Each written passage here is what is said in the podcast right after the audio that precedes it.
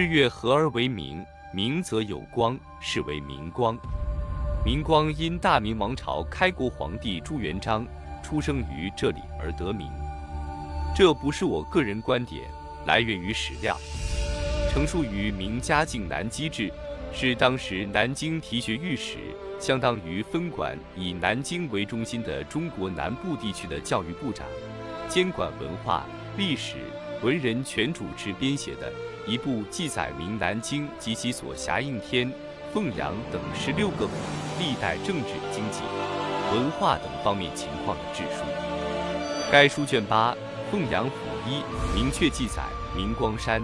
县西南，我圣祖生时常有五色旺气，故名。与明正德盱眙县志卷一上相互映照。明光集在县西南明光山，这里的县指凤阳府四周盱眙县。明光山因圣主朱元璋出生于此而得名，明光集则因明光山而得名。有明代以来，明嘉靖四治被移。明万历地理盱眙县志、明万历曾围城地乡纪略等数十种史料佐证，还有碑刻印证。具体地点为元代四周盱眙县太平县赵府村后来的明光集边上。但也有人提出质疑，认为这些史书都是编造的。我以为质疑精神值得提倡，只要你不是感情用事，思维正常，拿出确凿的历史真凭实据。我支持你，但是请你千万不要凭借无知来质疑明确的历史记载。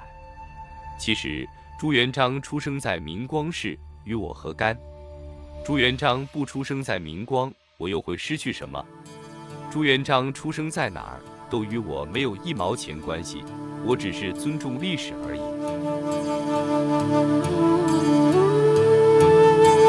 日月即生活，日常生活依赖于水。有井才有水，水是生命源泉。明光古为集市，集市人多，人多需要水，取水得有井。人口集中居住之处不为市井之地，市井不能分离。明光历史上几度衰落后，又几度繁盛起来，皆幸赖有美景。美景水旺，滋润了明光的人气。美景与明光一起共生共存。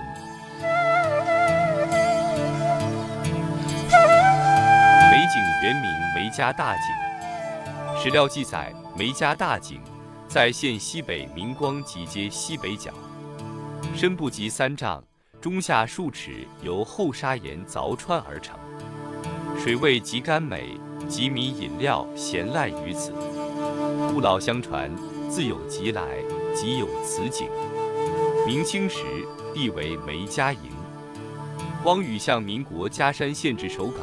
卷六第六十一页营是古代军事设施名称，由此可以推断，梅家大井边上曾经是屯兵集营之地，这里住有梅姓家族，或是最早驻军首领姓梅，称为梅营或梅家营。梅家营一直使用的水井，市民因之呼作梅家大井。有人做了具体测量，梅大井井栏高三十九公分。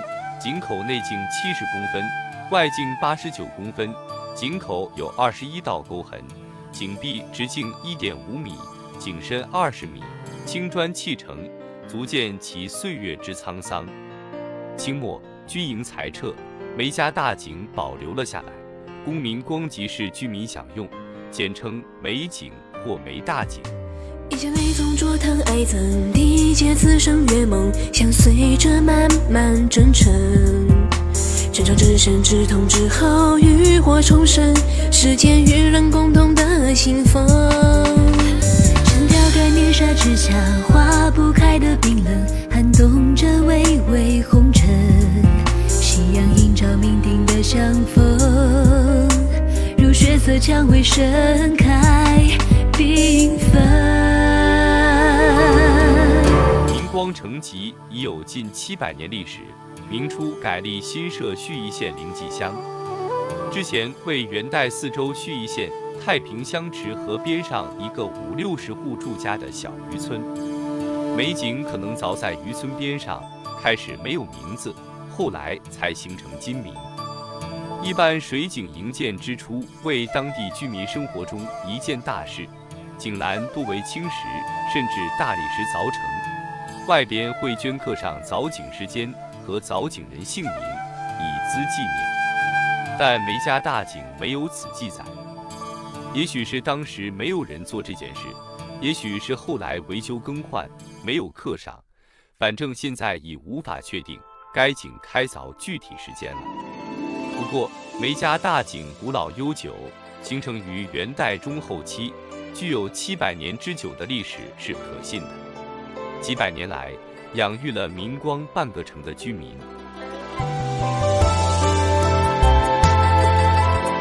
关于梅大井的由来，明光民间流传着与朱元璋相关的一个温暖的故事。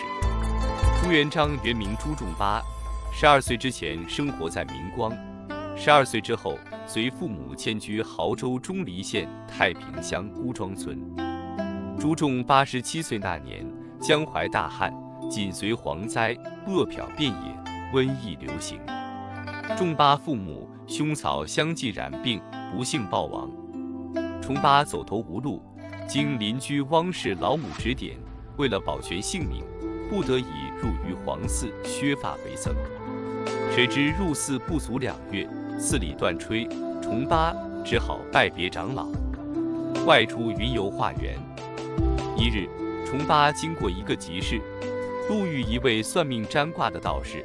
那道士重八拽住不放，上下打量，惊叹不已：“好相，福相，大贵相，近日有好运，大好运。”重八很不耐烦道：“道士，我乃一游方僧，身无分文，何以看相算卦？”道士忙说：“贫道今受上天之命，为你看相，分文不收。”重八很是好奇，就随意占了一卦。谁知道士看卦后惊呼：“哎呀呀，你眼下要发大财了！”重八摇头苦笑：“僧人怎发大财？”那道士仿佛看出了重八的心思，递过几吊钱，说道：“这些钱给你做本钱，速往江南芜湖码头收购乌梅，运至金陵、金南京，不光能赚，还能救生，流芳于世。”说完，头也不回就走了。重八觉得到哪化缘都一样，不如就到五湖走一遭。重八揣着几吊铜钱，来到芜湖江边码头旁一家水果行，果然有卖乌梅的。老板正在为自家仓库里积压了许多乌梅，愁得不得了。一听说有人大量购买乌梅，真是喜从天降，三言二语即成交。重八选购了上百筐乌梅，渡船顺流而下，一路来到金陵。金陵一带当时正在流行瘟疫，大街小巷都传乌梅汤能医治好瘟疫，所以重八的乌梅刚到码头就受到小贩们抢购，价钱一涨再涨。重八心想，既然乌梅能治瘟疫，何不给老家续一县明光集合出家寺庙？于黄寺也送上一点过去，于是重八就悄悄在船尾藏了两筐。等到小贩们散去，重八当即吩咐船家过江。上岸后，重八挑起两筐乌梅，日夜兼程，迫不及待地奔往出生地。第二天傍晚，就赶到了老家明光集（今明光市）。就在重八停留在明光集边一棵柳树下歇脚时，只见一位老汉前来井边担水。重八于是上前讨水喝，正喝着，灵机一闪，心想且将乌梅留下一筐鱼子，另一筐送到鱼皇寺去。可这一筐乌梅何以就得了众多乡亲呢？不如将乌梅倒入井里，这井水不就成了乌梅汤了吗？于是重八付诸行动，并告知丹水老汉：“现在这井水可治瘟疫，请您转告乡亲。”老汉似信非信，重新打水，尝喝几口，果真有淡淡的乌梅香味，比先前还甘甜了一些。老汉遂将此消息传给明光集市民，市民们奔走相告，纷纷前来担水治病。真神奇，染病的人喝了后很快病痊愈了，没染病的人喝了再也没有染上瘟疫。为了纪念重八送梅拯救乡亲的美德，人们开始将这口井叫做乌梅井。不久，明光集的人听说，当时重八将剩下的一筐乌梅倒进于黄寺那口井里了，也救了余黄寺众僧和周围许多人。当地人也称余黄寺里的井为乌梅井。因明光集这口井比于黄寺的那口井要大些，为区分起见，明光集上的人就将自己集上的乌梅井改成梅大井。梅大井一名一直沿用至今。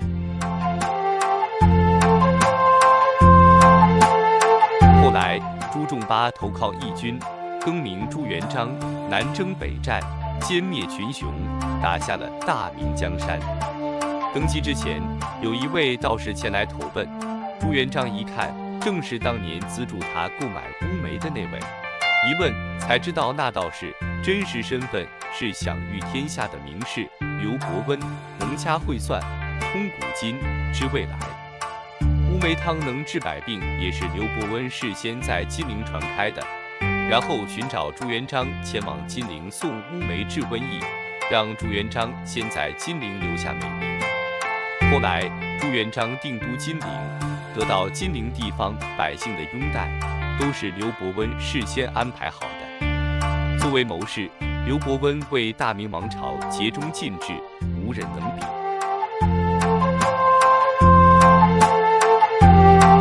二十世纪后半叶，明光市区自来水取代了进水，美景因此清闲了下来。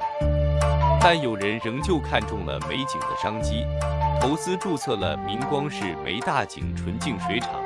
生产梅大井牌纯净水，始终畅销不衰。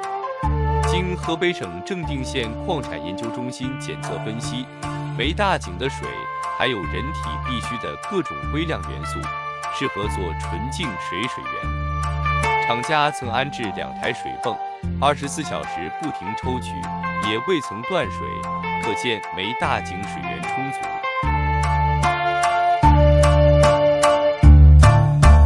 现在美景依然保存完好，位于车站路原西环路一百二十八杠一号。明光公安路与车站路之间的美景巷、美景北村小区均得名于美景。明光人的日月蒸蒸日上，日常生活用水不再依赖于美景，但作为乡愁元素，美景还将继续留在明光人的记忆里。一剑之名随是。苍生，看那年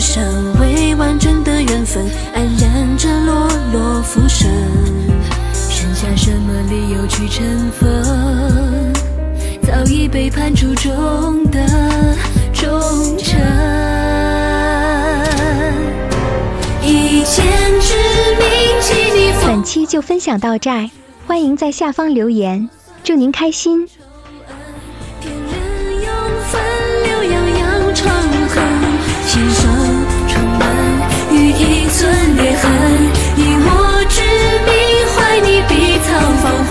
青春年，北邙坡下，无悲无愤。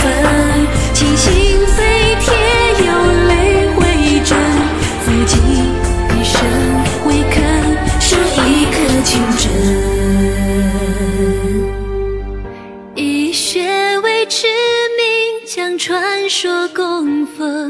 青灯碧冷，怀之前之人，十七年浮生，干涸血痕，这人世纷纷，皆付微尘。